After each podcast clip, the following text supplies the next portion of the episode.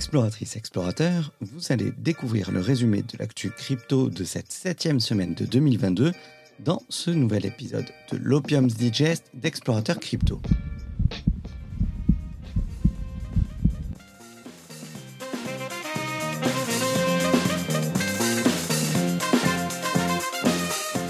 Exploratrice, explorateur, bonjour.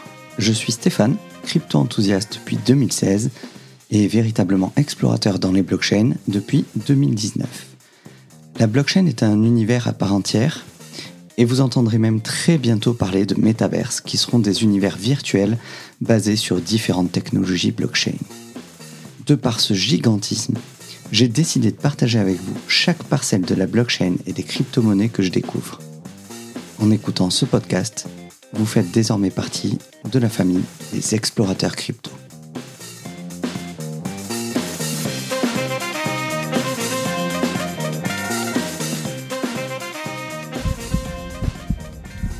On va attaquer avec l'analyse de marché. Le Bitcoin tout d'abord. Eh bien, le rebond n'aura pas tenu bien longtemps, puisque nous sommes repassés sous les 39 000 dollars ce week-end. Les news macro sur fond de conflit ukrainien n'y sont bien entendu pas étrangers. Ces cinq derniers jours, le Bitcoin a chuté de 13,56%. L'index Fear qui indique l'état d'esprit du marché, est retombé dans la peur à 27 au moment de cet enregistrement. Le début de semaine pourrait donc voir bien rouge. Au niveau des altcoins, eh bien, euh, Ethereum chute encore plus lourdement que Bitcoin en ce week-end et c'est bien entendu l'ensemble des alts qui suit le mouvement baissier, avec notamment Elrond qui accuse moins 24% cette semaine. Sur TradingView, le crypto total 2, c'est-à-dire la capitalisation totale des alts, repasse sous les 1000 milliards de dollars avec un ralentissement de moins 13,4% ces 5 jours passés. Au niveau des NFT, on a une news importante. Euh, OpenSea a annoncé une mise à jour de son smart contract qui nécessite de migrer vos NFT qui sont sous Ethereum avant le 25 février. Si vous avez listé des NFT à vendre, vous pourrez effectuer cette migration sans payer de gaz supplémentaire. Par contre, passé ce délai, euh, vos NFT seront délistés. Et du coup, si vous voulez les vendre, vous devrez à nouveau les lister et payer de nouveau des gaz pour pouvoir les revendre. Donc, ne ratez pas la date. Vous pouvez trouver le lien je vous invite à suivre le compte OpenSea officiel sur Twitter et surtout faites attention à ne pas cliquer sur le premier lien euh, venu parce que euh, OpenSea a annoncé qu'il y avait beaucoup de tentatives de phishing pendant cette mise à jour. Ils la font le plus rapidement possible, mais voilà, il faut faire très attention. Euh, vous pouvez trouver le lien dans un tweet que OpenSea, le compte officiel d'OpenSea, a tweeté durant ces derniers jours. Au niveau de la Bulls Week, une opportunité à 1 trilliard de dollars. JP Morgan devient la première grande banque dans le métaverse. C'est le géant bancaire américain JP Morgan Chase qui a fait un plongeon dans ce qu'il considère comme un important domaine d'opportunité à venir, le métavers. La banque a récemment ouvert un salon numérique appelé Onyx dans le métavers de Decentraland, Decentraland, bien entendu, on en a déjà parlé, c'est un des nombreux projets de l'industrie des crypto-monnaies qui utilise la blockchain pour offrir une expérience du monde numérique, à savoir le métaverse. JP Morgan voit un potentiel important dans le nouveau mouvement vers les mondes numériques, puisque la banque a déclaré dans un rapport que le métaverse infiltrera probablement chaque secteur d'une manière ou d'une autre dans les années à venir, avec une opportunité de marché qui est estimé à plus de 1000 milliards de dollars de revenus annuels. Toutefois, pour atteindre son potentiel, le mouvement des métaverses doit être développé dans plusieurs domaines clés, toujours selon le rapport. Onyx est également le nom du système de paiement basé sur la blockchain de JP Morgan. Donc vous voyez, je vous parle régulièrement de métaverse. J'essaie de vous expliquer pourquoi euh, le métaverse et les NFT sont un domaine dans lequel je crois, un domaine d'avenir. Et il y a effectivement des institutionnels. JP Morgan est une grande banque euh, d'investissement. Donc effectivement, autant mon avis à moi, vous pouvez vous en fiche complètement et dire bah Stéphane, il y connaît rien de toute façon. Mais je pense que voilà, quand on a des acteurs comme JP Morgan qui se lancent dans le métaverse, euh, c'est qu'il y a quelque chose à suivre. Le FBI lance une équipe chargée de lutter contre l'exploitation des crypto-monnaies. Ils sont en train de mettre sur pied une unité spéciale qui sera chargée de s'attaquer aux activités crypto illégales comme les attaques par ransomware. Le FBI s'est donc doté d'experts qui connaissent l'espace des actifs numériques et euh, ils ont créé l'unité d'exploitation des actifs numériques qui luttera sur le front de la crypto-criminalité. C'est Lisa Monaco, la procureure générale adjointe des États-Unis, qui l'a annoncé lors d'une conférence sur la cybersécurité de Munich. Elle a déclaré que les ransomware et l'extorsion numérique, comme de nombreux autres actes alimentés par les crypto-monnaies, ne fonctionnent que si les mauvaises personnes sont payées, ce qui signifie que nous devons casser leur modèle économique. La nouvelle équipe du FBI agira aux côtés de la National Cryptocurrency Enforcement Team, qui est dirigée par le département de la justice américain. Et toujours selon euh, Monaco, le département de la justice prévoit également de lutter contre la criminalité liée aux crypto-monnaies au niveau international. La SEC inflige à BlockFi une pénalité de 100 millions de dollars et lui donne 60 jours pour se conformer à une loi de 1940. BlockFi s'est mis d'accord avec les régulateurs cette semaine en réponse à la résistance de la Securities and Exchange Commission, la SEC américaine qui avait qualifié le compte d'intérêt de BlockFi de produit de valeur mobilière. Opérant depuis 2019, l'offre en question de BlockFi permet aux utilisateurs de prêter de la crypto et de recevoir des intérêts notables en retour. BlockFi a accepté de verser 50 millions de dollars à la SEC à titre de pénalité. Par ailleurs, 32 États américains ont pris des mesures contre BlockFi, ce qui a entraîné 50 millions de dollars supplémentaires que BlockFi doit verser à ces régions, totalisant 100 millions de dollars de pénalité. BlockFi dispose d'une période de 60 jours pour aligner son produit sur la loi et les sociétés d'investissement de 1940. Dans l'intervalle, BlockFi cessera d'accueillir de nouveaux utilisateurs jusqu'à ce qu'ils soient en conformité avec la réglementation. Alors bien que ce soit une news qui soit euh, négative pour BlockFi, je la, mets dans le Bulls Week parce que euh, tout ce qui est régulation, en fait, tout ce qui participe à la mauvaise image des cryptos, c'est le fait qu'il y ait un manque de régularisation, euh, un manque de législation autour de ce domaine-là. Et tout ce qui tend à légiférer autour des cryptos et à rendre le secteur plus, plus pérenne, en fait, ça va, ça va inciter les investisseurs, les institutions à adopter les crypto-monnaies. Tout ce qui est effectivement euh, à court terme peut s'avérer négatif pour les personnes qui investissent aujourd'hui. À long terme, ça va permettre une adoption beaucoup plus grande et donc c'est quelque chose qui, à mon sens, est beaucoup plus boule que bear. Et du coup, on va s'attaquer aux news un peu plus euh, bear, un peu plus FUD. Et j'ai donc sélectionné trois news pour illustrer la Bears Week. L'essai du rouble numérique est lancé alors que la Banque de Russie insiste sur l'interdiction du Bitcoin. La Banque de Russie a annoncé cette semaine que les premiers essais de sa monnaie numérique de banque centrale, sa CBDC, ont été concluants, alors que plusieurs transferts de roubles numériques ont été effectués vers des citoyens russes.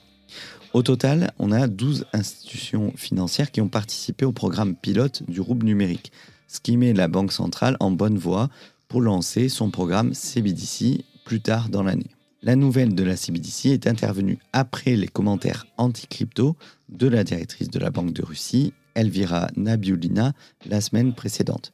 Les CBDC étant sous le contrôle direct des gouvernements, elles diffèrent des crypto-monnaies traditionnelles comme le Bitcoin.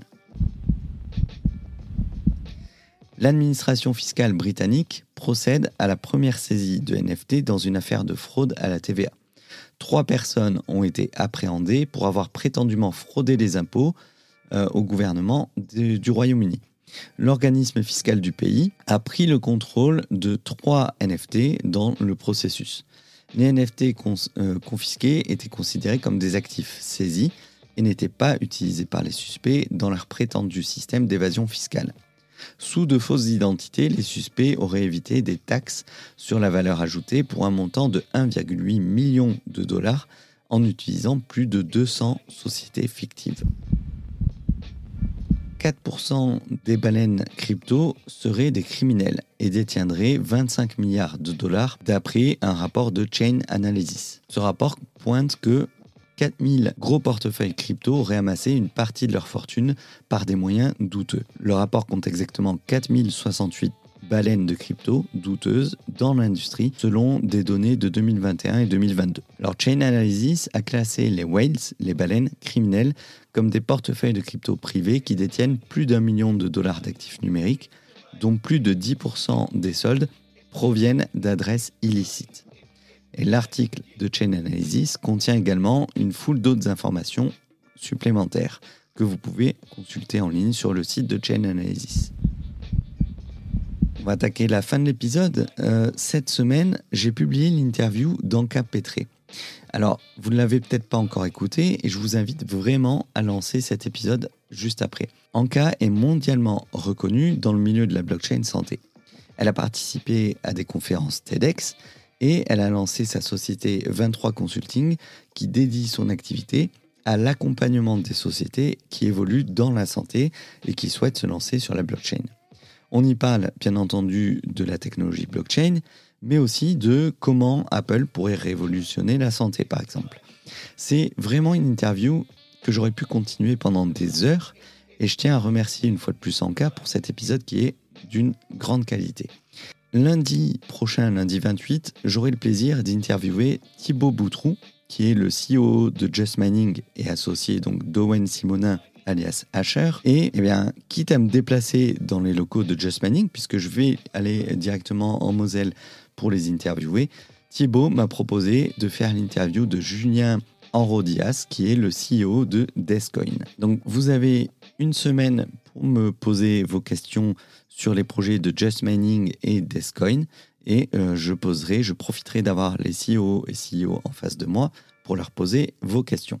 On a donc là deux épisodes de grande qualité à venir très bientôt sur le podcast Explorateur Crypto. Donc si vous ne voulez pas les manquer, eh bien abonnez-vous. Vous pouvez également vous abonner au compte Twitter underscore cryptomédic underscore pour ne pas rater les publications des nouveaux épisodes. Je vais enfin terminer en vous parlant d'un projet NFT que j'ai lancé qui me tient vraiment à cœur et qui se nomme Engreeners. Il s'agit d'une collection NFT dont le but est double. Tout d'abord, 30% de cette collection ont un but purement caritatif. Ils serviront à financer un fonds d'aide aux soignants.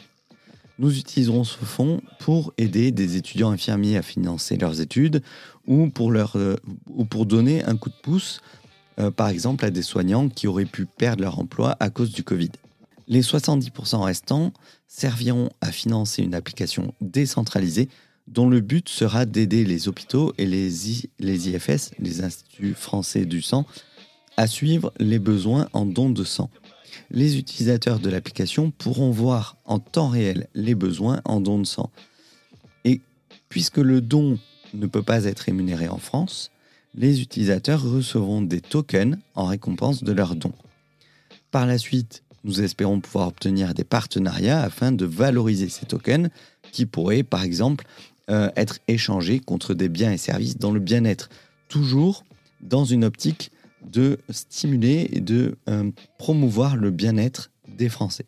On peut par exemple imaginer euh, qu'une entreprise comme Decathlon pourrait accepter euh, ces tokens en paiement ou en échange de réduction pour inciter les gens à aller faire du sport. On peut également imaginer que ce type de token pourrait servir à acheter, je ne sais pas, par exemple, des, des substituts de nicotine pour pouvoir arrêter de fumer. Voilà, on va rester toujours sur quelque chose qui va aller promouvoir le bien-être des personnes et la bonne santé. C'est vraiment une première brique à un projet que j'ai en tête depuis longtemps et qui est d'une envergure bien plus grande. Mais euh, voilà, pour lancer un projet, ben, il faut commencer par une première application euh, concrète qui sera beaucoup plus facile par la suite euh, à présenter à d'éventuels investisseurs. Donc, bien entendu, les possesseurs des NFT feront par la suite partie de la DAO, de l'organisation décentralisée, qui serait à terme mise en place pour gérer cette application et euh, qui permettrait également d'être la partie gérante de la société que je vois un peu plus loin, c'est-à-dire la société IG dont j'avais déjà parlé un petit peu auparavant et dont on reparlera plus tard. Bien entendu, pour pouvoir financer ces projets, eh bien, il faut que la collection de NFT se vende. Moi, je ne vais pas chercher à aller faire un gros marketing là-dessus.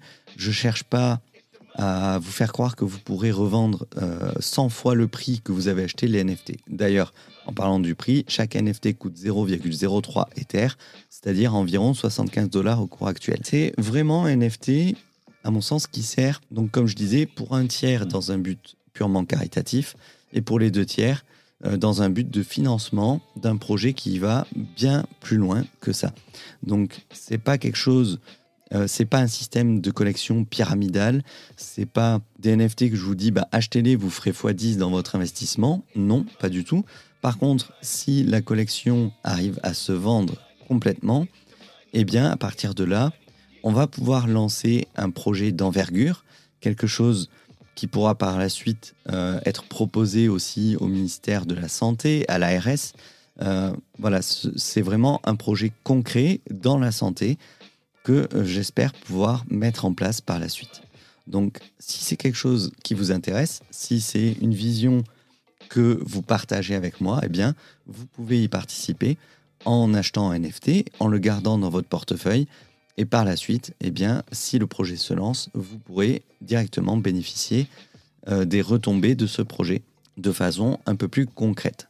C'est-à-dire que vous pourrez recevoir des tokens en rétribution. On peut imaginer des airdrops de tokens pour tous les possesseurs de NFT. On peut imaginer plein de choses qui pourront être justement votées par la DAO qui sera mise en place. J'espère que j'ai été assez clair sur ce projet. Euh, j'insiste vraiment sur le fait que c'est pas du tout une collection que je vends pour m'enrichir personnellement. C'est vraiment quelque chose que euh, je fais pour lancer un projet concret dans la santé. Parce que, à mon sens, la blockchain et la santé sont deux choses qui vont être amenées dans la prochaine décennie à fusionner et à révolutionner le milieu de la santé en France. En France et dans le monde d'ailleurs. Voilà, cet épisode d'Explorateur Crypto est terminé. J'espère qu'il vous a plu. Je vous donne rendez-vous la semaine prochaine pour un nouvel épisode d'Explorateur Crypto. À très bientôt, c'était Cryptomédic. Passez une bonne fin de journée, une bonne fin de week-end et surtout, restez prudent si vous faites du trading. Voilà, le marché reste quand même très incertain. Euh, les news macro au niveau mondial encore plus incertaines, donc prudence.